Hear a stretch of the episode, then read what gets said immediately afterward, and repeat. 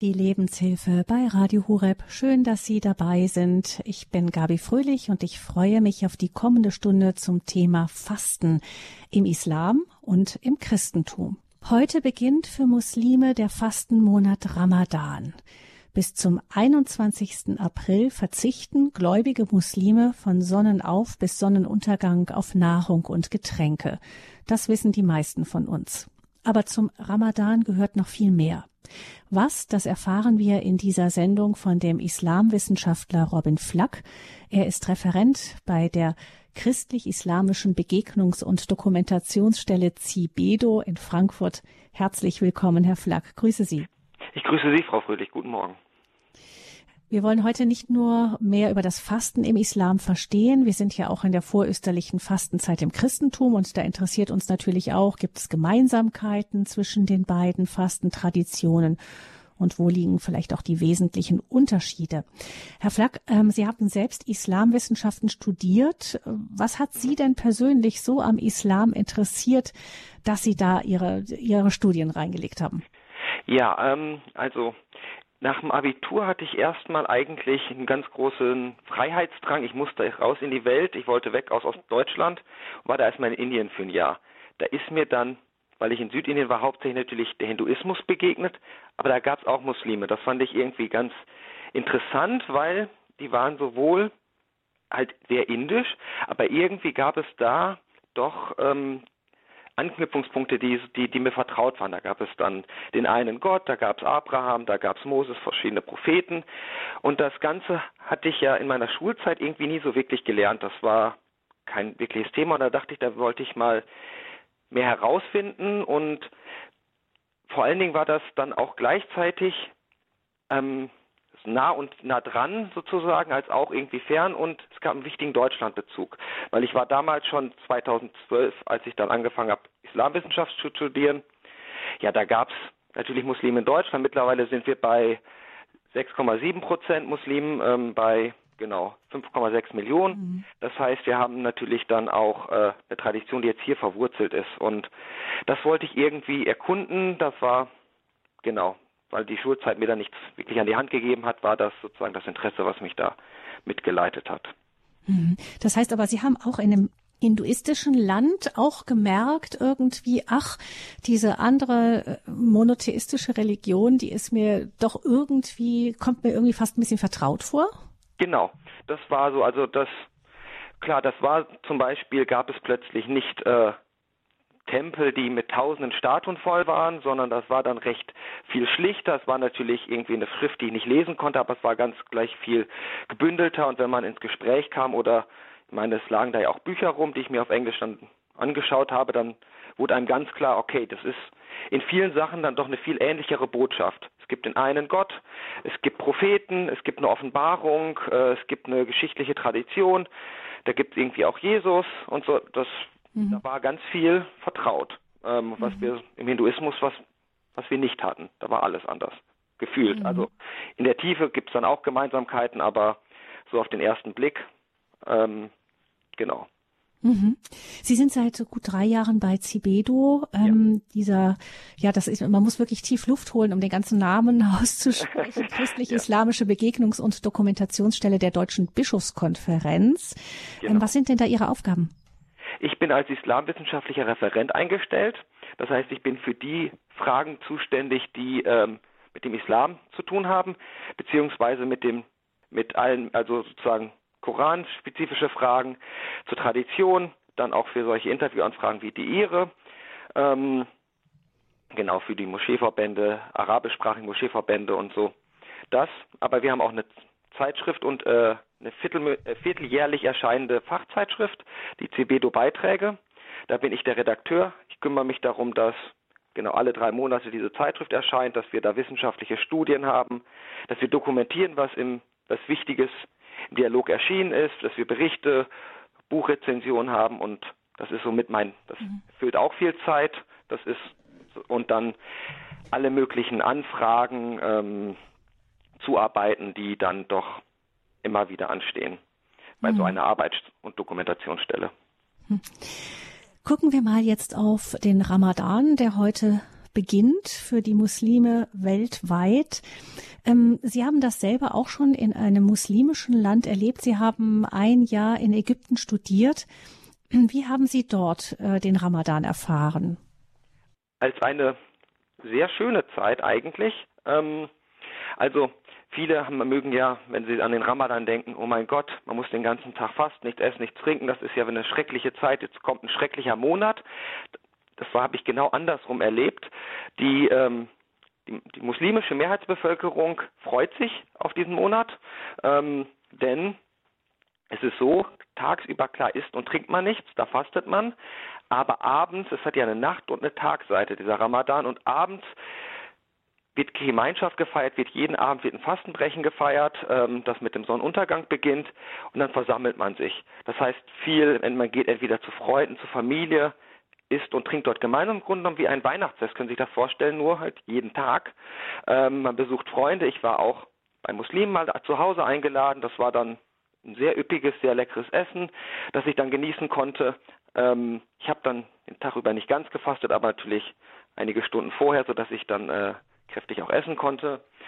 Und mhm. aber auch die Straßenszenen und so sind auch wunderbar geschmückt. In, in Ägypten gibt es die eine Tradition von Ramadan-Lampen. Das sind, vielleicht kennen das einige auch aus Touristenshops, das sind so besondere Lampen.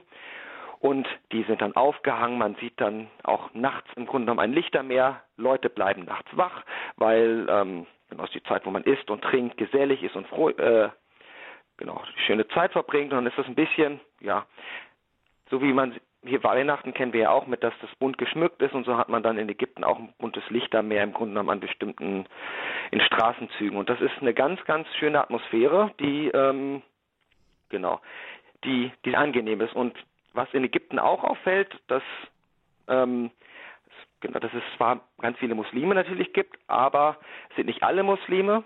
Es gibt ja auch viele Christen in Ägypten und nicht alle Muslime fasten. Also das ist auch so, man hat dann immer noch die Möglichkeit, natürlich trotzdem auch tagsüber was zu essen, aber nicht so öffentlich. Das heißt, die Cafés, die man so kennt, die haben in der Regel dann einfach, ja, entweder die Tür zu oder einen Vorhang vorhängen und dann müsste man halt durch den Vorhang gehen, dann kann man auch wenn man möchte, weil man entweder Christ ist oder aus, es gibt Ausnahmegründe, warum man nicht fasten möchte oder nicht fasten möchte, einfach nicht religiös ist, dann kann man das auch tun. Das ist sozusagen das Leben nimmt einen anderen Rhythmus. Das merkt man schon in Ägypten. Wenn man Behördengänge sollte man im Ramadan vermeiden. Das kann ich keinem empfehlen. Äh, Habe ich auch nicht gemacht. Mhm. Aber das, äh, da wird nicht wirklich bearbeitet. Das, ähm, da passt sich dann das Leben an und das ist dann eine, genau, eine besondere Zeit mit einem anderen Rhythmus. Ich erinnere mich an, an Busfahrten in der muslimischen Region im Ramadan. Ähm, also so ab vier, fünf Uhr nachmittags war das kein echtes Vergnügen mehr. Nee, das genau, das äh, irgendwann ähm, hat man dann auch Lust dann äh, oder kriegt immer mehr Durst, immer mehr Hunger und dann freut man sich, man sehnt sich dann nach dem Sonnenuntergang, ja. Hm. man möchte ich da auch nicht. Genau, da ist ähm, genau die Busfahrer, die hatten dann etwas mehr Tempo drauf als sonst. Ähm, ja. Genau. Man sagt, äh, gucken wir mal auf den Namen. Ramadan heißt heißer Monat. Woher mhm. kommt das? Also es kommt da aus dem Arabischen, das ist von dem Verb abgeleitet Romida, das heißt heiß sein. Jetzt kann man, das kommt wahrscheinlich einfach daher, dass das früher äh, oder der arabische Name hat einfach einen Sommermonat bezeichnet, in dem es sehr heiß ist, in dem es brennt, wenn man so will, die Sonne brennt. Ähm, in der islamischen Tradition wird es aber auch so gedeutet, dass der, ähm, das kennen wir vielleicht aus der katholischen Kirche, dass das auch dass dieser Monat im Grunde genommen die Sünden verbrennt oder in gewisser Weise reinigt auch. Es gibt dann Traditionen auch, die, die sagen, in diesem Monat werden auch viele Leute aus, aus der Hölle freigelassen oder so. Aber vor allen Dingen auch als spiritueller Monat gedeutet, dieser Monat, da brennt es in mir, da werden Sünden verbrannt. Ähm, das ist die, sozusagen die Deutung, aber da es den Namen auch schon vorislamisch gab, heißt es wahrscheinlich einfach, bezeichnet das ursprünglich erstmal einen Sommermonat. Mhm. Wann fängt denn der Ramadan an? Also wie berechnet sich der Termin? Das äh, verschiebt sich ja im Jahr immer wieder. Genau, wir haben nämlich diesen den muslimischen, also den rituellen muslimischen Kalender. Das ist kein Sonnenkalender, wie wir ihn kennen, sondern ein reiner Mondkalender. Das heißt, der hat 354 Tage statt 365, wie wir das äh, im gregorianischen Kalender haben. Das heißt, der verschiebt sich jedes Jahr um 10 bis 11 Tage Ähm, genau, und das heißt, in 35 Jahren wandert sozusagen dieser Kalender einmal durch unser Jahr.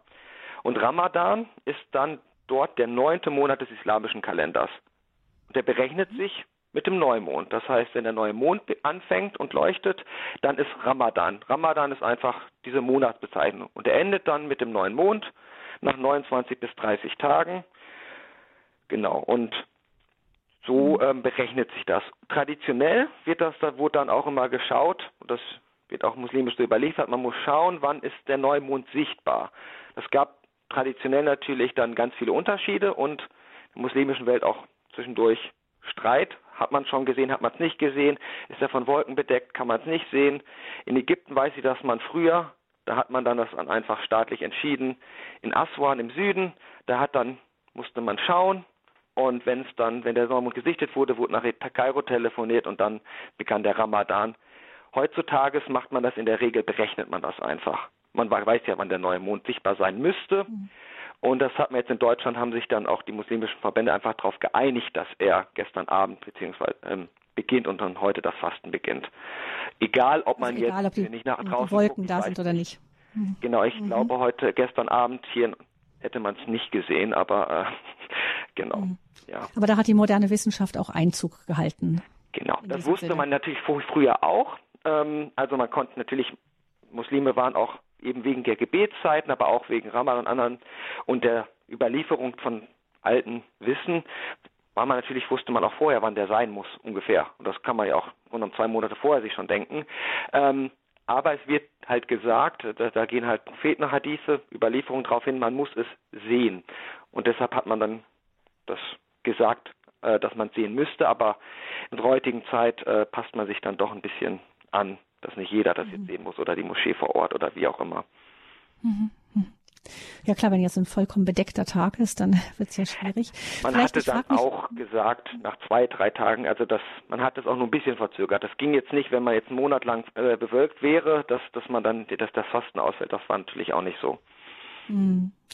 Ähm, dennoch hat das ja auch ähm, das Klima und ähnliches auch Einfluss. Also es ist ja ein Unterschied, ob ich im hohen Norden wohne oder ganz im Süden der Erde, ob man im Sommer ist oder im Winter ist. Also im Moment schiebt sich das Fasten immer bei uns immer weiter in den Winter hinein, auf der Südhalbkugel ja. entsprechend immer weiter in den Sommer. Das bedeutet, dass aber die Fastentage auch je nachdem, wo man wohnt, länger oder kürzer sind. Ja, ganz genau. Jetzt von Sonnenaufgang bis Sonnen, ich, wir sind jetzt bei Sonnenaufgang bis Sonnenuntergang. Genau, also jetzt hier in Deutschland sind wir jetzt gerade, das hatte ich nochmal nachguckt für heute, astronomisch berechnet, äh, 6.28 Uhr ist der Sonnenaufgang, 18.49 Uhr geht er heute unter, so lange fastet man. Ähm, genau, aber das ist klar, das ist der Unterschied liegt zwischen äh, momentan zwischen 22 Stunden in Island und 10 Stunden in Australien. Ähm, in 22 Stunden wird man nicht fasten. Dann in der Regel, wenn Leute ähm, zu weit im Norden wohnen, das nicht mehr praktikabel ist oder zu weit im Süden, dann orientiert man sich an Mekka, also sozusagen an die, an die Fastenzeiten in Saudi-Arabien. Das ist dann sozusagen der, die praktikable mhm. Lösung. Hm. Weil alles Klar, andere ist dann nicht machbar. Polarsommer hat, dann genau, kann man dann, dann, über einen Monat lang fast nichts mehr essen und trinken. Das würde der stärkste Körper nicht aushalten. Es gibt Regionen, da wird es, wenn man Pech hat, dann halt ein Jahr, einen Monat lang nicht dunkel. Dann, das, das ist dann überhaupt nicht möglich, genau. Ja. Hm. ja. Genau. Das heißt, da hat man sich auch, hat man auch versucht, Lösungen, pragmatische Lösungen dann zu finden für solche Regionen.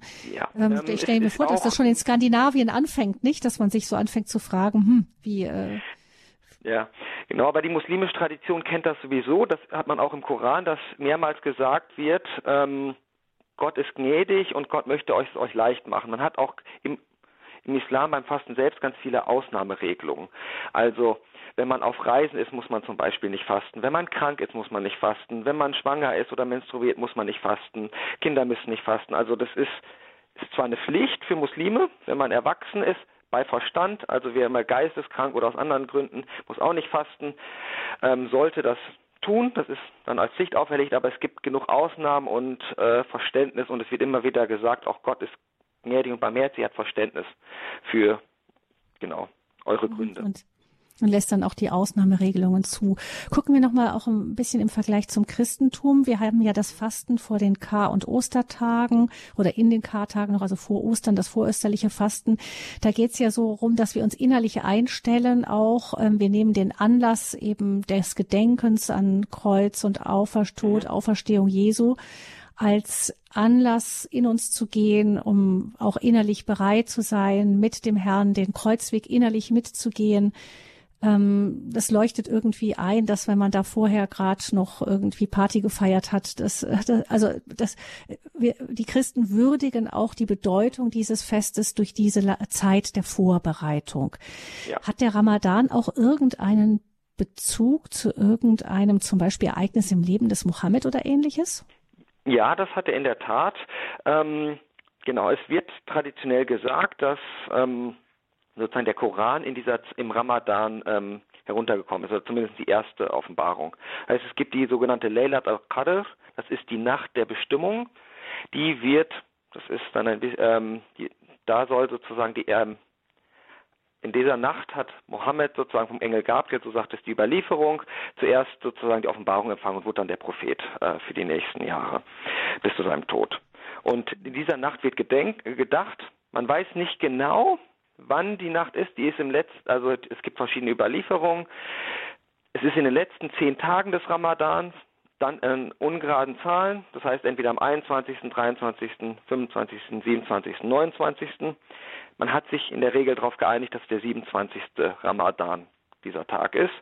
Und da gedenkt man dann der Offenbarung und möchte dann sozusagen, stimmt sich auch selbst ein, ähm, sozusagen offen zu werden für, für Gottes Wort, äh, für das, was er sozusagen uns im Herzen sagen will, für die Offenbarung, die äh, sozusagen, also für den Koran, die, ähm, die als Rechtleitung für Muslime äh, gegeben ist. Und aber eben, weil es auch nicht so ganz klar ist, welche diese Nacht denn genau war, wird auch empfohlen, dass man sich halt auch die ganzen zehn Tage sozusagen ähm, nochmal besonders intensiv, noch intensiver als in, der erst, in den ersten zwei Dritteln des Ramadans ähm, spirituell einstellt und ähm, genau. Hm. intensiver betet, den Koran liest. Genau. In der Lebenshilfe bei Radio Horeb sprechen wir zum Beginn des Ramadan über das Fasten im Islam und Christentum mit Robin Flack von der christlich-islamischen Begegnungs- und Dokumentationsstelle der Deutschen Bischofskonferenz CIBEDU. Herr Flack, Sie haben uns gerade ähm, genau die, die diesen Bezug zum Leben des Mohammed, den es auch gibt bei, im Islam, dargestellt.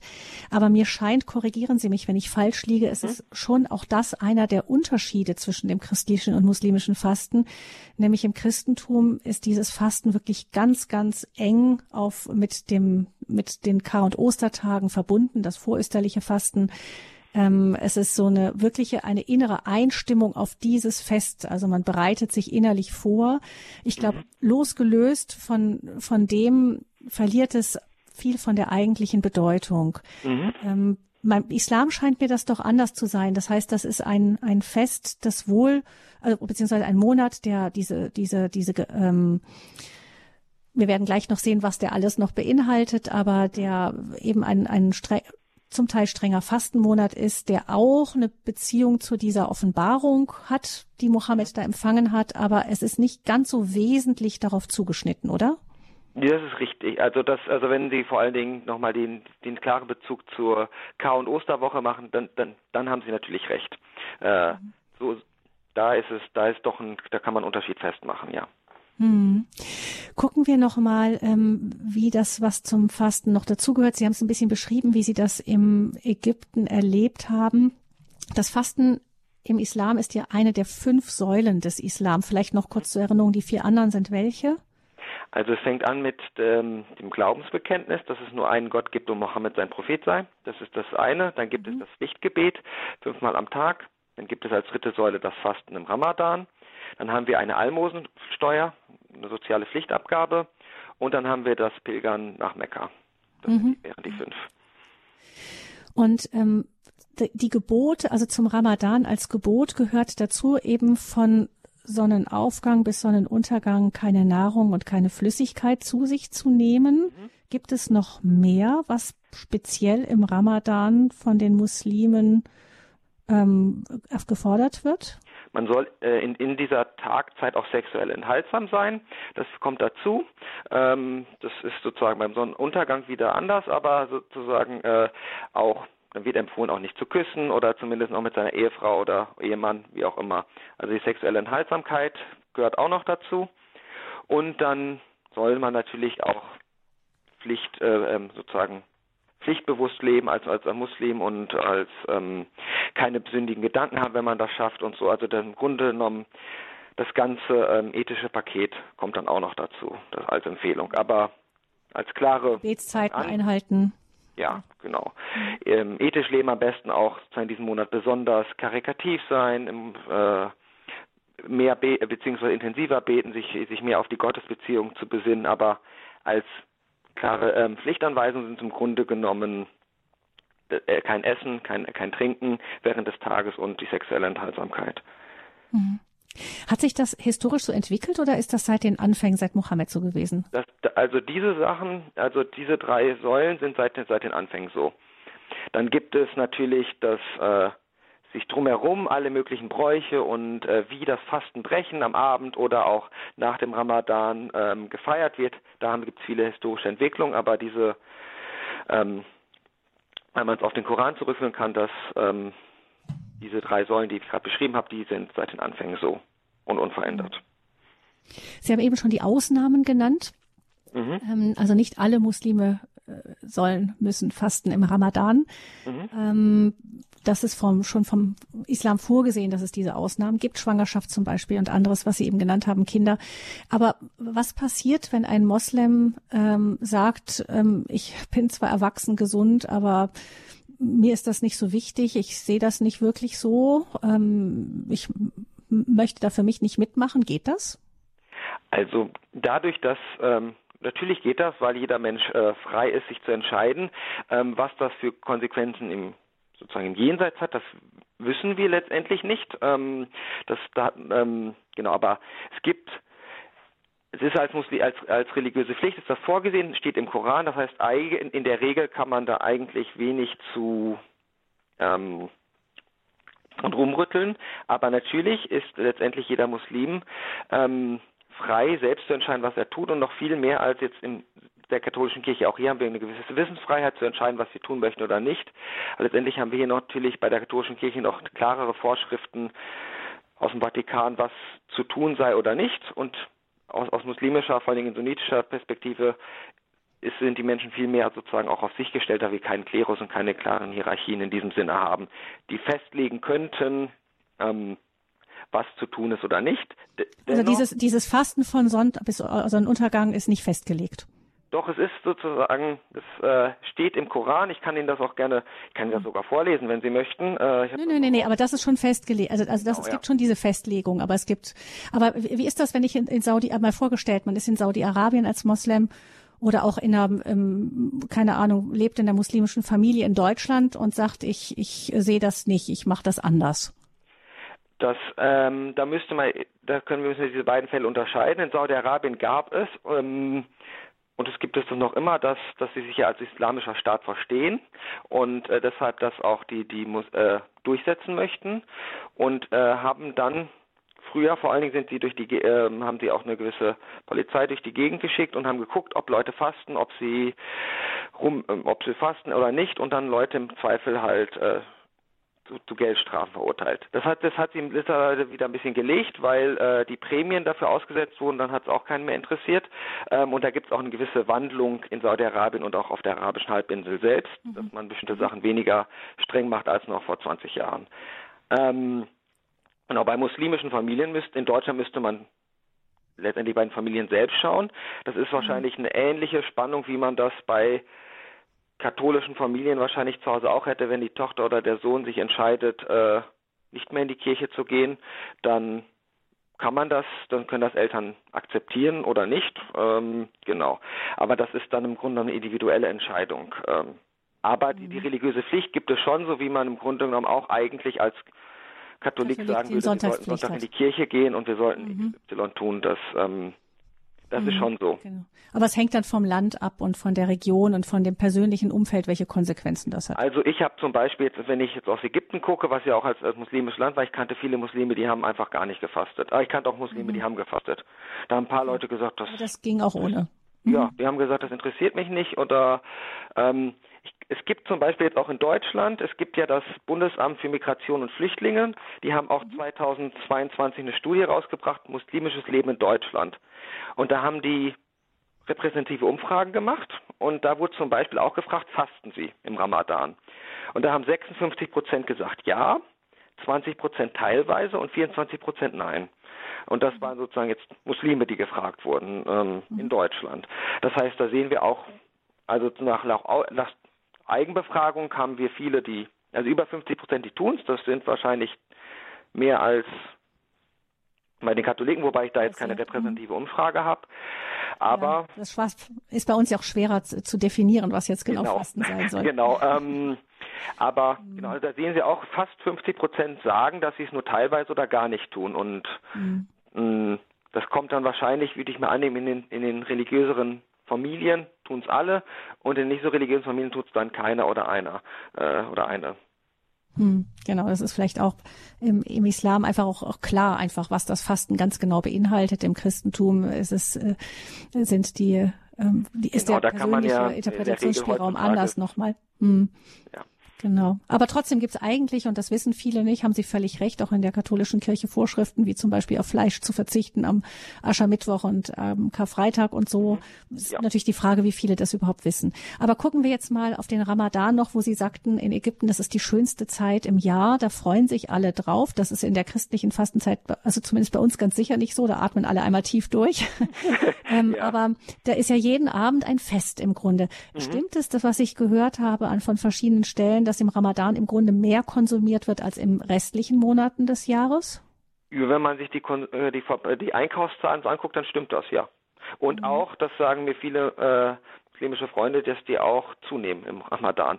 Also da, ähm, weil man natürlich dann in Zweifel ein bisschen mehr isst, auch nochmal, man, es gibt ja die Tradition auch nochmal, bevor es, bevor man aufsteht, nochmal ordentlich zu essen und ordentlich zu trinken. Und wenn man sich jetzt vorstellt, dass dann dazu auch schöne Süßspeisen gibt, dann gibt es vielleicht noch Cola und ich weiß nicht was, was auch immer man gerne möchte und es wird gut gekocht, dann man natürlich viel. Und dazu kommt dann, dass man, wenn man halt nicht trinkt und nicht isst, natürlich den Tag über sich auch weniger bewegt, weniger tut. In der Regel wird man dann nicht auch noch joggen im Ramadan oder andere Dinge tun, ähm, solange es Tag ist. Genau. Und dann entsprechend nehmen Leute zu und äh, es wird viel mehr gegessen, es wird aufwendiger gekocht und so weiter. Ja. Mhm. Und dieses abendliche Zusammensein stärkt ja auch die Gemeinschaft stark. Das mhm. ist ja auch im Islam die, die Umma, die Gemeinschaft auch ein ganz wesentlicher Punkt. Ja, das ist auf jeden Fall so. Das ist, da würde ich auch fast einen Unterschied sehen, einen starken Unterschied zwischen unserem also katholischen Fastenverständnis und ähm, oder vielleicht nicht Verständnis, sondern wie es praktiziert wird und dem, wie es, wie es äh, von Muslimen praktiziert wird. Denn ähm, der Gemeinschaftsaspekt ist ganz zentral. Das heißt, man fastet Natürlich fastet man alleine, also eine Person fastet für sich selbst, aber gleichzeitig fastet man in der Gemeinschaft, tauscht sich aus und freut sich dann und fastet gemein, äh, bricht gemeinsam das Fasten in Gemeinschaft. Und das macht eigentlich in der Regel, wenn man sich aus welchen äh, macht man in der Regel nicht alleine. Man geht zu Freunden, zu Familie und oder in die Moschee oder sonst was, geht ins Restaurant und genau, ist dann gemeinsam. Und das ist äh, in der Regel, ich fasten ja hier viele alleine, entscheiden sich für sich auf irgendwie, sei es Alkohol oder ich weiß nicht was, in 40 Tagen zu verzichten und ähm, haben in der Regel keine große Gruppe, bei denen sie das gemeinsam feiern. Auch, weil der Unterschied ja ist, im Ramadan, für Muslime, haben wir sozusagen jeden Tag auch ein Fastenbrechen und katholischerseits haben 40 Tage natürlich kein Fastenbrechen. Ähm, man wenn man jetzt. Außer die Sonntage halt, aber theoretisch könnte genau, man. Genau, die Sonntage, genau, aber viele Leute, die zum Beispiel Alkohol fasten, würden dann auch nicht sonntags trinken, sondern sagen dann, das mache ich 40 Tage nicht. Genau. Mhm. Aber klar, Sonntag könnte man die Ausnahme machen. Mhm. Ja. Also das ist das eine, dass man so ähm, diesen Gemeinschaftsaspekt natürlich auch eine Anfrage an Christen, nicht wie halten wir es? Ist das wirklich so nur ich und der liebe Gott ganz für mich alleine oder wo ist da auch noch der gemeinschaftliche Aspekt? Eigentlich im Kerngedanken Christentum sagen wir ja auch, dass eine, eine Sünde die Gemeinschaft auch anficht, betrifft und umgekehrt mhm. ähm, ist es ja auch so, dass meine, meine Hinkehr zu Gott auch nicht ganz nur für mich alleine ist, sondern auch im Grunde einen Gemeinschaftsaspekt hat, den wir vielleicht ein bisschen aus dem Blick verloren haben. Ja, auf jeden Fall. Und was ähm, wahrscheinlich auch wenig bekannt ist, es gibt noch eine sogenannte Sakat al-Fitr. Ähm, es gibt sozusagen die ähm, so eine Pflichtabgabe am Ende, die äh, also eine, eine Almosensteuer, die Muslime vor dem Fastenbrechen, also dem großen Fastenbrechen am Ende des Ramadans äh, tun sollen. Das ist im Grunde genommen, wie man gesagt, ein zwei bis drei Kilo Essen von dem, was äh, lokal vor Ort ist. Das heißt in Deutschland jetzt festgelegt worden für 10 Euro.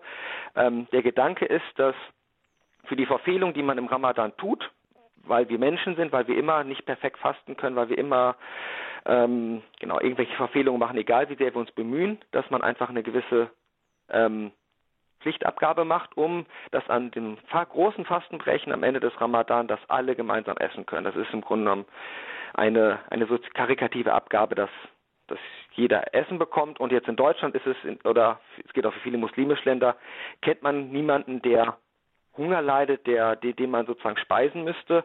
Und dann wird das abgegeben für karikative Zwecke. Und äh, da gibt es dann jetzt auch eine Islamic Relief Fund oder so, wo man dann hinspenden kann, um genau, dass man dann diesen Gemeinschaftsaspekt sozusagen über die Moscheegemeinde und Familie hinaus gibt es dann auch noch im Ramadan und bei der vierten Säule des Islam, dieser Pflichtabgabe, dass man das äh, genau auch sozusagen an die größere Gemeinschaft und an die, äh, an die in Not denkt. Mhm.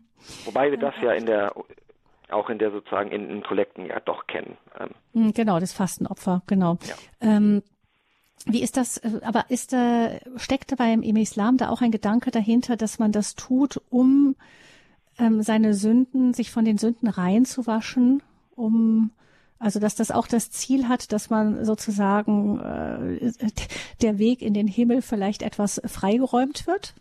Ja, also das kann man durchaus so sehen. Also es gibt, ja, also kann, man so unterschreiben. Es ist natürlich, es ist eine, eine, eine Pflichtaufgabe, die man erfüllt, auch zur Buße oder auch zur, genau, um die Verfehlung, die Sünden äh, reinzuwaschen und genau, das, das, den Aspekt gibt es definitiv auch, ja.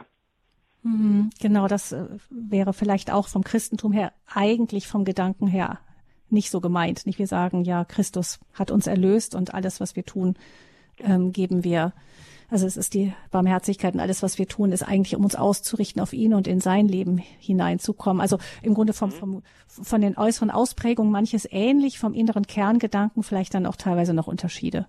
Klar, das, das, das ist so, genau. Es gibt natürlich dann auch immer wieder, dass das auch gedeutet wird, dass es im Grunde genommen geht es natürlich nicht nur darum, es geht natürlich auch um eine, eine sozusagen Neuausrichtung oder eine Revergegenwärtigung der Gottesbeziehung. Das ist äh, natürlich auch ein Aspekt, aber klar, da kann ich Ihnen zustimmen. Ja. Vielleicht kann man auch die spirituelle Komponente auch im Ramadan äh, sagen. Es gibt ja die regelmäßigen Gebetszeiten. Gibt es sonst noch spirituelle Übungen, die Muslime machen, um sich wieder auf Allah, auf Gott auszurichten? Ja, ähm, also es gibt zum einen die Tradition, dass der Ramadan, dass das, also dass der Koran in sozusagen in, in genau 29 bzw. 30 Teile eingeteilt wird, sodass man ähm, im ganzen Ramadan einmal den ganzen Koran hört. Das geht, weil der Koran deutlich kürzer ist als die Bibel oder auch als das Neue Testament. Hat nur 114 Suren, 6000, bis 6200 ein bisschen Verse. Also das schafft man sozusagen und das ähm, wird dann eigentlich beim gemeinsamen Abendgebet dann in der Moschee wird dann jeden Tag das auch rezitiert, also ein Stück, sodass man das schaffen kann und dann nochmal die ganze Offenbarung, äh, also den ganzen Koran, genau, gehört mhm. hat. Das ist sozusagen das eine. Und es gibt das ein sogenanntes Iktikaf, das ist ein, ein, eine, ein besonderes Zurückziehen als Tradition. Das machen nicht viele, aber das, das gibt es, ähm, dass man sich in den letzten zehn Tagen, weil da ja auch sozusagen, in die, weil in diesen letzten zehn Tagen auch die ähm, die nach der Bestimmung, wo der Koran zum ersten Mal geoffenbart worden sein soll, ähm, nicht in diesen zehn Tagen liegt man, setzt man sich zurück, zieht sich auch in die Moschee zurück und oder bleibt dann, fastet nochmal ganz besonders stark und betet besonders intensiv. Mhm. Diese Tradition gibt es dann gibt's auch. Mhm. Also ich denke, da kann man schon ähm, der Islam auch noch mal eine Anfrage auch an uns Christen sein. nehmen wir es? Wie ist es mit unserer Ernsthaftigkeit? Mhm. Wie sehr versuchen wir es so, jeder so individuell für sich zu machen, dass am Ende keine echte Kontur mehr üblich bleibt und so weiter. Auch der Gemeinschaftsaspekt. Sicher Punkte, wo der Islam Anfragen auch an uns hat. Mhm. Gucken wir noch auf das Schlussfest, bevor wir dann auch noch unsere Hörerinnen und Hörer mit reinnehmen möchten. Ähm, das ähm, Zuckerfest heißt es, glaube ich, in der Türkei, richtig? Und ähm, Umgangssprachlich, große, genau, ja, ja. Das genau, also das große Fastenbrechen am, mhm. am Ende des Ramadan. Ja. Genau, das ist sozusagen an den ersten eins bis drei Tagen des, des Folgemonats Shawwal wird das große Fastenbrechen gefeiert. Ähm, in der Regel besucht man dann, das so wie wir das von Weihnachten auch kennen, seine Familie. Das heißt, wir haben in vielen muslimischen Ländern haben wir dann dazu gerade sozusagen Exodusse aus den ähm, mit ganz, wo ganz viel Zug- und Bahnverkehr unterwegs ist, dass man dann rechtzeitig für eine, das große Fastenrecht bei seiner Familie zurück ist. Und da wird dann genau kräftig mehrere Tage lang gefeiert. Es werden sich Geschenke gegeben. Ähm, in der Regel wird viel gegessen. Ähm, genau, sie ausgetauscht und natürlich auch in die Moschee gegangen und dann, wenn man denn nicht einfach nur diese Abgabe, die ich vorhin erwähnt habe, wenn man sie nicht einfach gespendet hat, dann wird die auch abgegeben, genau, und ja, feiert groß. Das ist, ähm, genau, das ist dann, wenn ein bisschen das Weihnachtsäquivalent, wobei, wie gesagt, im Kleinen hat man es auch jeden Abend im Ramadan. Mhm.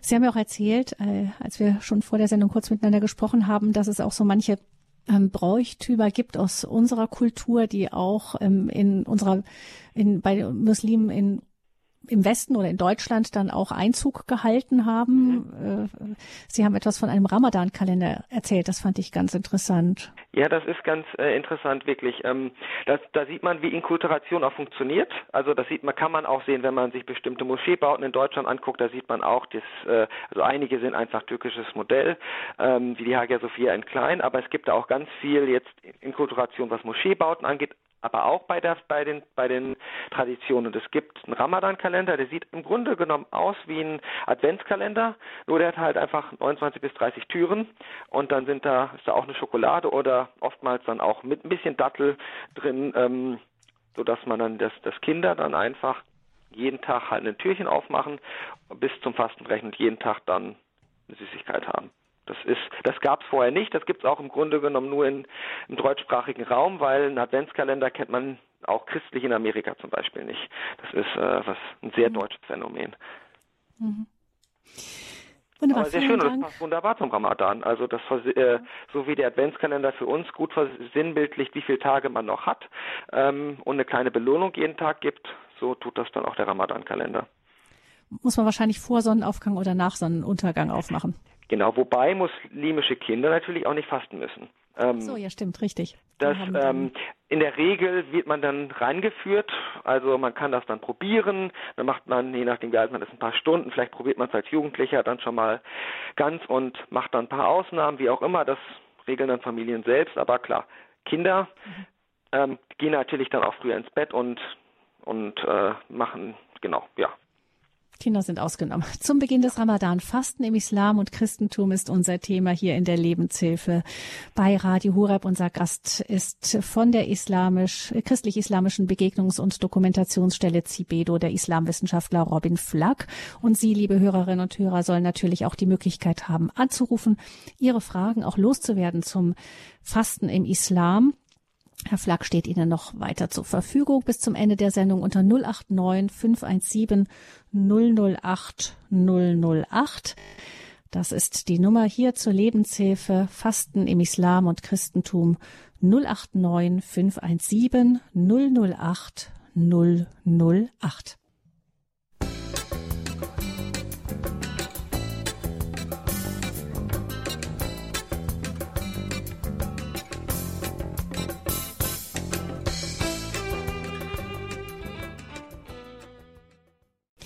5,6 Millionen Muslime leben in Deutschland. Für sie beginnt heute der Fastenmonat Ramadan sowie für alle Muslime weltweit.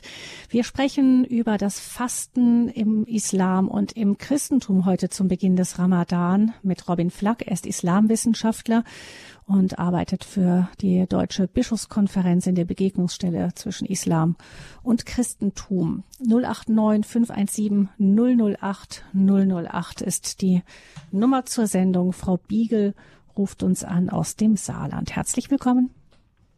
Ja, guten Morgen. Grüß Gott. Kann ich äh, jetzt fragen, yes. oder? Ja, ah, ja, genau. Also ich wollte sagen, ist es nicht ungesund, den ganzen Tag nicht zu trinken, wo, wo wir hier in der Gesundheitslehre man gesagt bekommt, man soll viel trinken. Und äh, ich weiß auch von früher, dass die äh, Katholiken sich, viele haben sich aufgeregt, dass die katholische Kirche früher ein äh, Gebot hatte, dass man von Mitternacht an bis morgens nicht trinken soll also nüchtern bleiben soll. Und da vor der Messe, vor dem, vor dem, vor der Eucharistiefeier. Genau. Und ich äh, haben sich viele von von den Christen aufgeregt. Und das finde ich halt eben ähm, nicht so gut. Und die die Moslems machen das einfach. Die trinken dann einfach nichts. Und das finde ich halt ungesund. Ist die Frage, ist das sehr ungesund, vor allem in einem heißen Land zum Beispiel, Herr Flack? Wie sieht, wie sieht man das dort? Ähm, also in der Regel, vor allem in muslimischen Ländern, wird es natürlich, wird der ganze Alltag sich daran angepasst. Das heißt, man ist abends viel lange wach, dann schläft man lang in den Tag hinein und dann sind es nochmal deutlich weniger Stunden, die man zu fasten hat. Und entsprechend macht man in der Regel dann natürlich auch keinen Hochleistungssport oder so. Ähm, für Muslime gibt es in der Re äh, stellt sich das gar nicht so als große Frage, ob das hier wieder wie gesund das jetzt ist oder was das Gesundheitsministerium oder sonst was dazu sagen wird oder äh, tun, äh, es wird einfach als, als religiöse Pflicht wird das getan und man schafft das. Und genau, also viel mehr kann ich Ihnen dazu auch nicht, eigentlich gar nicht sagen, weil Muslime das einfach. Aber man sieht, dass es auch ein anderes Herangehen. Einfach das Gebot Gottes, Gebot Gottes steht drüber und da, das stellt man dann einfach nicht mehr in Frage, nicht so in Frage. Genau. Ja, und es ist, also ich kenne das von Muslimen auch in Deutschland, die sagen halt, die ersten paar Tage ist es anstrengend, aber dann hat man sich auch dran gewöhnt, so wie man bei vielen Fastenkuchen ja auch sich äh, ein paar Tage braucht, um reinzukommen. Dann ist man drin und genau. Es gibt ja auch im, äh, bei uns den Satz, der auch vielleicht dabei hilft in der Bibel von Jesus, das fast nicht, also der Sabbat ist nicht, äh, nicht der Sabbat ist, nee, unbedingt, der Mensch ist nicht für den Sabbat da, sondern der Sabbat für den Menschen. Mhm. Kann das sein, dass wir dadurch auch so ein bisschen anderen Blick darauf haben? Ähm, Sie meinen auf das Fasten oder? Ja, auf zum Beispiel auf so eine Frage, dass man äh, als Christ vielleicht eher noch mal fragt, ist das, tut das dem Menschen gut? Kann gut sein, ja. Das äh, die, diesen Blick hat man sicherlich. Es, natürlich gibt es auch, äh, stellen sich manche Muslime die Frage äh, und manche passen das an, aber mh, ja, aber ich habe auch schon gehört, dass gesagt wurde, das sei die neueste Wissenschaft zeige, dass das sehr gesund sei, den ganzen Tag nichts zu trinken. Ja. Genau, das, äh, das, dieses Argument kommt dann auch öfters immer wieder. Ich wäre da vorsichtig, da würde ich jetzt nicht direkt mhm. mitgehen. Ich glaube, dass mit dass wenn man Gesundheits, also wenn man den positiven Gesundheitswert von Nicht-Essen und Trinken hervorheben möchte, das ist eine ganz gefährliche Baustelle. Ich glaube, das ist viel sinnvoller, wenn man sagt, ich mache das, weil das Gottes Gebot ist und äh, mhm. deshalb tue ich das und nicht aus nicht aus irgendeinem Gesundheitsaspekt heraus, sondern das, das daran kann ich auch meinen Willen erproben oder ähm, und das schaffen und das ist seit 1400 Jahren schaffen das Muslime und das werden sie auch noch 1500 Jahre weiter schaffen. Also das ist, äh, man tut es unabhängig davon, wie es gesundheitlich ist und es ist, genau, und es ist ja auch abends vorbei. Das ist ja auch eine Provokation für uns, dass wir sagen, ja, was stellen wir jetzt nur ganz nach oben, nicht? Es ist wirklich Gott für uns an erster Stelle, wie wir immer sagen, und dann aber nur bis dahin. Also das, ich würde mal sagen, als Provokation kann man das durchaus noch mal so annehmen. Genau, ja. Dass der und Islam das einfach anders macht und auch da selbstbewusst zusteht. Genau, und selbstbewusst zu steht und muslimische Länder praktizieren das in der Regel auch anders. Während in Deutschland man an die deutschen Arbeitszeiten gewohnt ist und das, der nimmt keine Rücksicht auf Ramadan, außer dass in Schulklassen, dass man diese Empfehlung gibt, dann halt eigentlich keine äh, Klausuren zu schreiben. Aber ähm, na klar, der Alltag ist hier nicht angepasst, aber in muslimischen Ländern dann doch. Hm, ja. Dann danke ich unserer Hörerin für ihre Frage. Frau Jansen aus Nürnberg ist die nächste in der Leitung. Ich begrüße Sie. Guten Morgen, vielen Dank für die Sendung. Äh, ich habe besonders die Frage, wie das mit äh, Frauen und Männern ist, bis, äh, speziell im Gebet. Und in dieser Zeit gibt es da noch die Unterschiede, die man so von früher weiß, oder hat sich das vor allen Dingen jetzt auch in Deutschland schon gebrochen? Sie meinen, ich nehme an, die Trennung zwischen Männern und Frauen bei den Gebetszeiten, dass die in verschiedenen ja. Räumen sind oder sowas? Meint Sie das? Ja, überhaupt. Ich war immer der Meinung, die Männer gehen in die Moschee, die Frauen sind zu Hause. Das ist so ganz früher noch so. Und ist, da gibt es jetzt keine Unterschiede mehr. Ähm, es kommt wirklich, da müssen Sie dann ganz genau schauen, was für Moscheeverbände oder Moscheen Sie hingehen. Es gibt es, es gibt definitiv noch konservative äh, Verbände, die das klar äh, trennen mit verschiedenen Gebetsräumen, äh, zum Teil die gibt es noch und äh, es gibt aber genauso zum Beispiel den liberal-islamischen Bund äh, als äh, muslimische Neugründung, die haben sogar eine Imamin. So, es gibt da verschiedenste ähm, ähm, Entwicklungsstufen und da, da, da gibt es viele Ungleichzeitigkeiten. Also die einen machen das so, wie sie sich das vorstellen und andere sind, äh, machen das gemischt ein bisschen zu einer Imamin. Da gibt es verschiedene Herangehensweisen in Deutschland. Dankeschön. Bitte. Ja, danke für Ihre Frage, Frau Jansen. Ja, vielleicht auch deshalb, es gibt ja, ähm, wenn wir wel weltweit gucken, ähm, unterschiedliche muslimische Strömungen, aber es gibt jetzt nicht sowas wie äh, bei uns das Lehramt in der katholischen Kirche, oder? Nein, in dem Sinne nicht. Es gibt natürlich dann nochmal einen großen Unterschied zwischen Sunniten und Schiiten. Und bei den Schiiten, bei den Zwölfer-Schiiten, also das, was sie sich im Iran vorstellen, ähm, da gibt es eher so, da gibt es klerusähnliche Stru Parallelstrukturen, wie wir es ungefähr aus der katholischen Kirche kennen. Das können sich haben Sie ja vielleicht auch ein Bild, dass das, wenn der Ayatollah was sagt, dann hat das eine viel größere Wirkmacht ähm, und ist eher mit dem Lehramt zu vergleichen. Aber genau, im, im sunnitischen Islam, was die meisten Muslime in Deutschland sind, das sind 74 Prozent, da ähm, gibt es keinen Klerus. Im Grunde genommen ist der Imam nur ein Vorbeter, ein ein etwas gelehrterer Laie. Es gibt zwar Rechtsgelehrte, sind aber auch nur Laien und die können Empfehlungen geben, aber letztendlich ähm, können die nicht es nicht vorschreiben, wie die Offenbarung dann auszulegen ist. Wenn Sie gute Gründe haben, das so zu verstehen, dann können Sie das so verstehen, wie Sie es tun. Hm. Das heißt, das ist, man könnte es ein bisschen vergleichen fast mit der freikirchlichen Landschaft bei uns im Christentum? Viel mehr, das, also die Vergleiche sind viel äh, ähnlicher, genau. Also letztendlich legen Sie, es gibt natürlich, es gibt den Koran, es gibt, äh, es gibt eine Tradition, aber Sie sind dann frei, vor allen Dingen als Mündig, äh, Sie sind frei, das abzugeben, wenn Sie wollen. Sie könnten sagen, ich orientiere mich an dieser Rechtsschule und diesen Leuten und ich möchte nicht in die Tiefe gehen. Ich habe dafür auch gar keine Zeit und gar keine Lust. Sie können aber selbst hineingehen und als Theologe oder Theologin oder, oder auch einfach als Mus Muslima oder Muslim selbst entscheiden, wie sie das, äh, wie sie es verstehen. Und bei guten Gründen kann ihnen da im Grunde genommen keiner gegengrätschen. Mhm. Ja, danke für die Frage. Dann geht's weiter mit Frau Lehmann aus dem Raum Frankfurt. Ich grüße Sie. Ja, vielen Dank. Und ähm, ich habe gestern in der Stadtbibliothek gelesen, ähm, die auch als Ort ähm, ähm, empfohlen wird für Menschen, die ja Begegnungen haben wollen. Und ähm, das Buch spielt in der Familie eines ja, Journalisten, Verlagsmitarbeiters, das heißt unter einem Dach.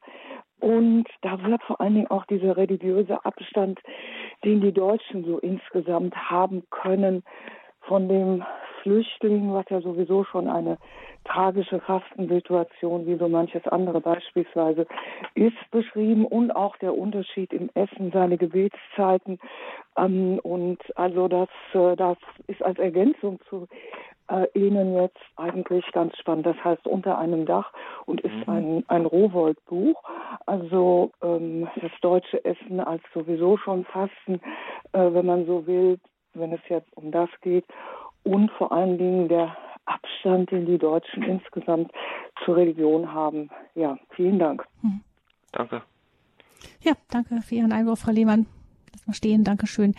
Ähm, dann hören wir aus Medjugorje uns zugeschaltet äh, Anneliese. Grüße Sie. Ich hoffe, ich verstehe das alles so richtig. Guten Morgen. Grüß Gott. Bin ich auf Sendung? Ja, Sie sind auf Sendung. Ja, ich begrüße Sie. Ja, ich möchte, äh, ich glaube, da hat man gesprochen auch äh, von einer Broschüre. Ist äh, die in Deutsch geschrieben oder? Ähm, denn ich möchte mich informieren über so verschiedene Sachen, denn hier hat man ja manchmal auch ähm, Kontakte mit Moslem und damit man das besser kennenlernt. Äh, Sie meinen die Broschüre von Cibedo, die ähm, die ja, Zeitschrift? Ja. Mhm. Also es gibt Äh, mittlerweile natürlich ganz, ganz viel Material. Es gibt, ähm, es gibt auch von der Deutschen Bischofskonferenz eine Arbeitshilfe zu Christen und Muslimen, die ist aber sehr umfangreich. Das ist über 200 Seiten, die ist auch ähm, aus dem Jahr 2003. Es gibt aber auch ganz viele kleine äh, Broschüren. Man kann, ich kann Ihnen, wenn Sie äh, wenn Sie wollen, ich weiß nicht, ob, Sie, ob man in der Leitung bleiben kann, ob man die, Ihre Adresse herausfinden kann, dann kann ich Ihnen was zukommen lassen, Ihnen das einfach direkt nach Hause schicken, was Sie interessiert. Das könnten wir, könnten wir tun. Dann bitte ich die Hörerin, sie ist nicht mehr dabei, vielleicht, aber ich vermute, sie hört uns noch zu, vielleicht einfach nochmal anzurufen in der Technik und ihre ähm, Adresse zu hinterlegen. Ansonsten gibt es die Möglichkeit ja auch über Zibedo einfach im Internet die ähm, die entsprechenden Kontaktdaten auch rauszusuchen, dorthin zu schreiben, anzufragen, schreibt sich C-I-B-E-D-O, Cibedo. Ja. Wenn Sie da gucken, ähm, Dokumentationsstelle findet man recht leicht oder Sie fragen bei uns beim Hörerservice nach. Da ähm, haben wir auch die Internetseite zumindest hinterlegt. Falls Sie nicht weiterkommen, kann man Ihnen da weiterhelfen. Da kann man Ihnen sicher auch die Adresse raussuchen, wenn Sie das interessiert. Also wenn diese Broschüre Sie interessiert. Genau, und es gibt ganz viel Material, je nachdem auch in noch spezifischen Fragen. Also können wir gerne helfen. Dafür sind wir da. 08328 921 110 ist die Nummer vom Radio Horeb Hörerservice 08328 921 110 im Internet auf dem der Info auf dem Info-Button ist dann findet man dahinter dann auch die Infos über Zibedo kurz, damit man den Kontakt aufnehmen kann. Also danke für die Frage. Alles Gute nach Medjugorje Ihnen. Frau Nagel ruft uns aus dem Schwarzwald an. Möchte ich auch noch mit hineinholen. Ich grüße Sie. Ja, grüß Gott. Ich, die Sendung interessiert mich sehr. Ich bin in einem Altenpflegeheim und äh, die eine Fachkraft ist Muslima.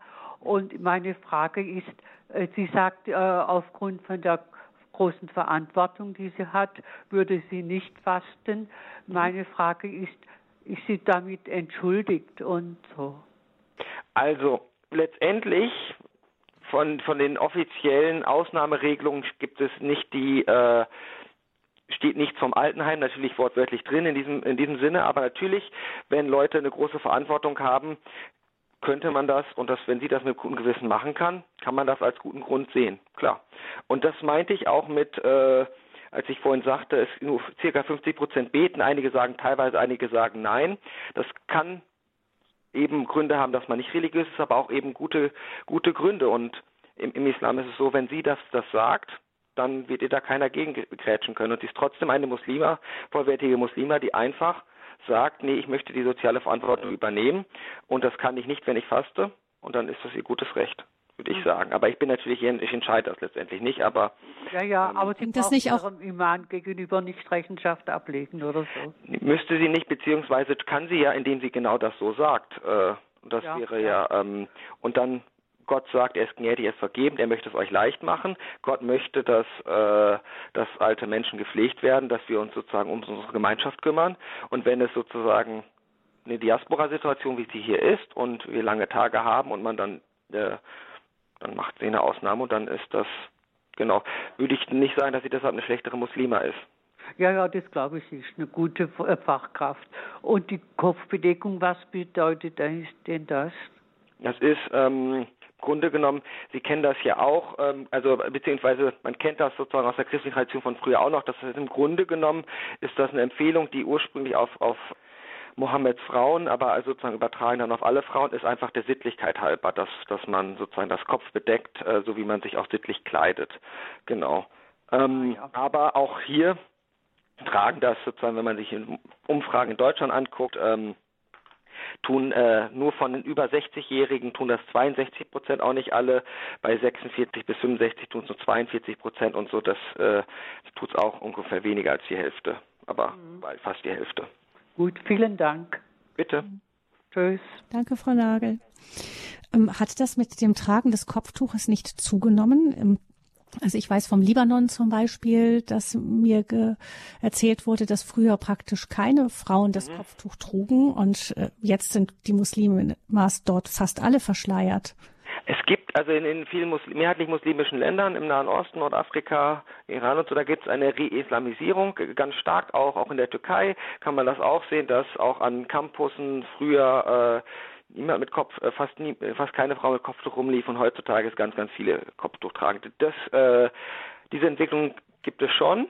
Ähm, die ist jetzt aber nicht unbedingt für für Deutschland sozusagen, also hat auch natürlich auch einen Einfluss drauf, ähm, mhm. aber gleichzeitig haben wir in Deutschland auch eine parallele an, andere Bewegung, die halt eben auch sozusagen zur Liberalisierung führt. Da gibt es dann zwei Parallelbewegungen sozusagen. Ähm, mhm. Gibt es eigentlich sowas wie einen westlichen Islam auch? Sie haben eben da den Adventskalender genannt. Das ist natürlich so eine, oder fast Adventskalender parallele zum Ramadan-Kalender. Aber das ist natürlich eine, so eine kleine Nebensache. Aber gibt es so, spürt man hier ähm, im Islam auch schon auch irgendwie westliche Einflüsse? Ja, ähm, und, und es beziehungsweise man sieht auch äh, Entwicklung. Also wenn ich hatte vorhin kurz angesprochen den liberal-islamischen Bund, die, der in Berlin gegründet wurde, der zum Beispiel einen Imam Min hat. Äh, das ist so eine Entwicklung, die ähm, würde man jetzt aus in mehrheit muslimischen Ländern nicht äh, von sich aus äh, sehen. Das ist eine ganz klar westliche oder jetzt deutsche Entwicklung. Und auch ähm, es gibt ganz, ganz viele Entwicklungen, also es die, die in so eine Richtung sprechen, wie dass wir, dass wir immer mehr einen deutschen Islam bekommen. Es gibt einen islamischen Religionsunterricht, es gibt islamische Theologien mittlerweile seit zehn Jahren, Universitäten. Ähm, es gibt eine ethnische Vermischung auch, also es gibt gleichzeitig natürlich klar die türkischsprachigen Moscheen, es gibt die arabischsprachigen, äh, es gibt sozusagen, Bosn äh, sozusagen die aus bosniakische Moscheegemeinden und so, die zum Teil auch nicht getrennt sind. Gleichzeitig vermischt sich das aber auch und führt zu natürlich zu einer neuen Mischung, bei der natürlich dann auch Deutsch die gemeinsame Verkehrssprache ist und alle in Deutschland entweder seit Jahren sind oder groß geworden sind, manchmal bis zur dritten Generation. Da, da mischt sich einiges und äh, ist einiges im Entstehen. Aber genau, das ist noch eine Bewegung. Aber ich, wenn Sie mich in 200 Jahren fragen würde, könnte man ganz sicher sagen, es gibt so einen deutschen Islam, es gibt einen anders gearteten englischen Islam, weil da sind hier hauptsächlich die Migration zum Beispiel aus Pakistan und Bangladesch, was wir hier nicht haben. Ähm, oder in Frankreich hat man wieder andere Migrationsbewegungen. Da müsste man auch nochmal zwischen den einzelnen Ländern oder äh, auch unterscheiden. Dann da gäbe es dann ganz viele westliche Islame. Gucken wir nochmal auf den, ähm, den Ramadan und das Fasten. Welchen Blick, würden Sie sagen, haben denn Muslime auf das christliche Fasten? Nehmen die das überhaupt wahr, dass bei uns es auch eine Fastenzeit gibt? Oder sagt man, äh, wir sehen da überhaupt nichts bei euch? Ähm, doch, also jetzt reden wir natürlich mit einem, der ständig mit Muslime mhm. Dialog betreibt, die, mit denen ich dann rede, die nehmen natürlich das Fasten wahr, weil das ist natürlich auch ein gemeinsames Gesprächsthema. Ähm, bevor ich bei Civido gearbeitet habe, um das vielleicht ein bisschen äh, weniger aus dieser Bubble, äh, Blase herauszusehen, mh, hm, da hatte ich dann öfters mal mit Muslimen gesprochen, die für die war es jedes Mal, wenn sie einen Christ, also deutschen Christen getroffen haben, war das immer immer ganz äh, irritierend, also positiv irritierend, weil sie dachten, das gibt's noch. Ich habe äh, keinen keinen erlebt. Äh, so hatte ich das oft ge oft gehört. Und wenn man denen dann erzählt hatte, dass dass man fastet oder betet oder so, das waren die ganz positiv überrascht und fanden das fanden das gut. Mhm. Äh, also eher eher eine Wertschätzung, dass es äh, ein religiöses Leben gibt ähm, als als dass man sagen würde, das ist aber ein anderes Fasten, das ist falsches Fasten, sondern eine Wertschätzung. Das heißt, im, in der muslimischen Welt hat man eher den Eindruck, dass der Westen areligiös sei, also keine große Religion habe. Und das heißt, wenn Christen sich outen als Christen, wird das gar nicht negativ wahrgenommen, sondern zunächst einmal positiv. Wenn Sie mit, wenn Sie genau, wenn Sie mit Muslimen reden, die auch religiös sind. Äh, ja. Genau. Mhm. Ja. Ähm, es gibt ja auch viele sozusagen das, äh, auch, auch Muslime oder sozusagen die, die nominell Muslime wären, die damit auch weniger Mut haben, für die ist es dann weniger interessant. Aber klar, mit Gläubigen äh, definitiv. Hm. Auch im Religionsunterricht. haben wir noch hm. Für einen Hörer haben wir noch Platz in dieser Sendung. Herr Willers ruft uns an aus Billerbeck in Westfalen. Guten Morgen, Herr Willers. Guten Morgen. Ich habe eine nicht ganz unwesentliche Frage. Und zwar, es geht mir darum, es wird immer von aller Art als Gott gesprochen. Es ist ein gänzlich anderes Gottesbild als das christliche Bild des dreifaltigen Gottes. Und ich empfinde da, dass immer wieder eine Vermischung stattfindet und eine Verunklarung. Ich finde, wir sollten auch in solchen Sendungen unbedingt deutlich machen, dass der dreifaltige Gott und Allah nicht derselbe Gott sind. Mhm. wäre ich jetzt vollkommen mit Ihnen einverstanden, Herr Willers. Also wir sagen, wir sprechen von einem Gott. Äh, die beide Religionen sehen einen Gott als ihren Gott an. Aber es gibt da durchaus große Diskussionen, Herr Flack, darüber, inwieweit das an der Stelle aber auch schon fast endet und ansonsten das Gottesbild einfach sehr, sehr, sehr verschieden ist, sodass man schlecht sagen kann, man, wir glauben an denselben Gott. Das ist. Also man kann jetzt, also es gibt natürlich ein dreifaltiges Gottesverständnis haben Muslime nicht. Äh, das ist äh, definitiv so. Äh, an eine Dreifaltigkeit glauben sie nicht. Aber ähm, Muslime glauben natürlich an den Schöpfer des Himmels und der Erde, an, an, an einen Gott, der, der, der die Weissagung und äh, an Propheten weitergeben hat.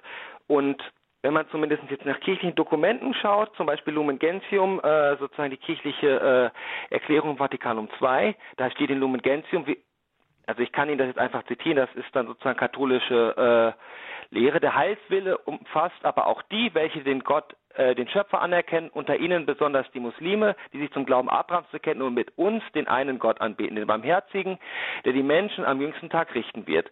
Da also steht dann auf der Bistum mit uns. Ähm, das kann man, Stück. Hm? Es ist in, nicht in Lumen Gentium, das ist äh, hinten hab, in äh, gerade geöffnet. der dogmatischen Konstitution.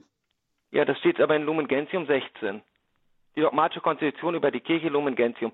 Also was dann das mit mit dem einen sozusagen mit uns den einen anhat, das, da kann man dann schauen mhm. und Sie können auch gerne das also es gibt, es gibt Argumente, das können Sie gerne so sehen, dass Sie sagen, dass, dass, dass Dreifaltigkeit ist so entscheidend, dass es dann nicht derselbe Gott mhm. ist.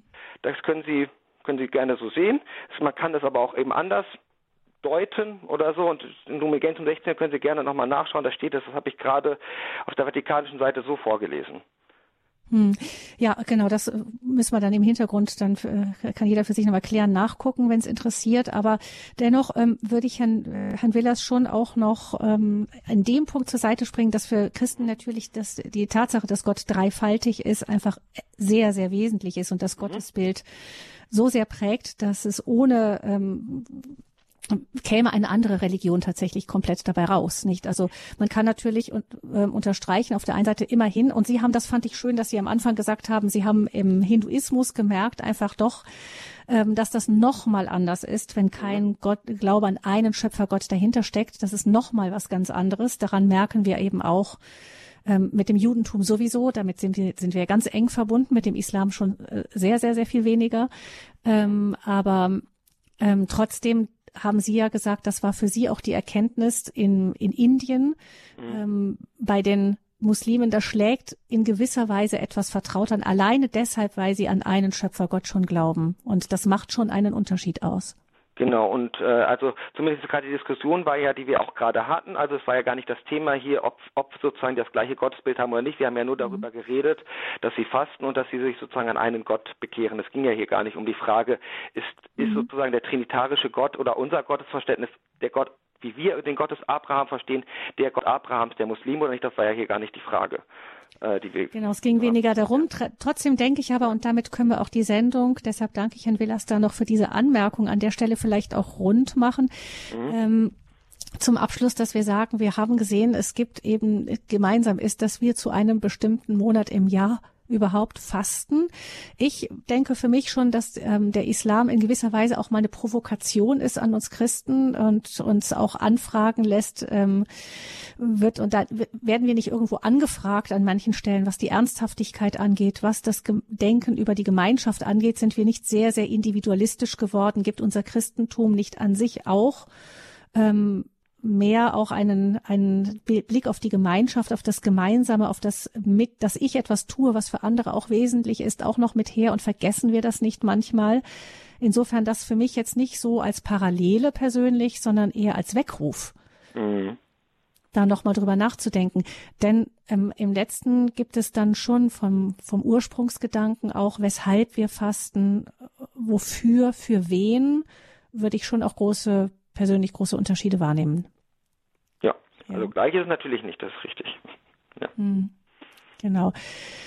Vielen Dank, Herr Flack, dass Sie uns hier zum Beginn des Ramadan einmal dargestellt haben, wie Muslime fasten, dass wir da einfach mal reingeschaut haben, was bewegt sie, wie sieht das konkret aus. Ähm, eben, wir haben festgestellt, es ist schon sehr anders. Es ist ein Monat, der nicht karg ist, sondern eher ein üppiger Monat mit einer großen Anstrengung verbunden über Tag, die aber dann hinterher wieder in diese Umma, in die Gemeinschaft hineinführt. Also im Grunde doch ähm, sehr unterschiedlicher Fastenmonat als unserer, auch unterschiedlich vom Ziel her, wo wir hinwollen aber eben trotzdem eine, ein, ein, sich, der Versuch, sich hinzuwenden zu Gott, welchen Namen auch immer wir ihm geben mögen. Der versucht da auch, ähm, das heißt, da stehen wir im Grunde an der Seite der Muslime in unserem Fastenmonat auch. Kann man das so sagen? Das kann man auch so sagen, ja. Äh, okay. Genau. Ja, vielen Dank. Ich habe mich, hab mich gefreut, bei Ihnen zu sein. Vielen Dank, Herr Flack, für Ihren Beitrag hier und dafür, dass Sie uns das eben so lebendig geschildert haben. Und ich wünsche Ihnen alles Gute, noch eine gesegnete Restfastenzeit und wünsche das auch unseren Hörerinnen und Hörern. Bleiben Sie gerne bei uns. Gabi Fröhlich verabschiedet sich von Ihnen.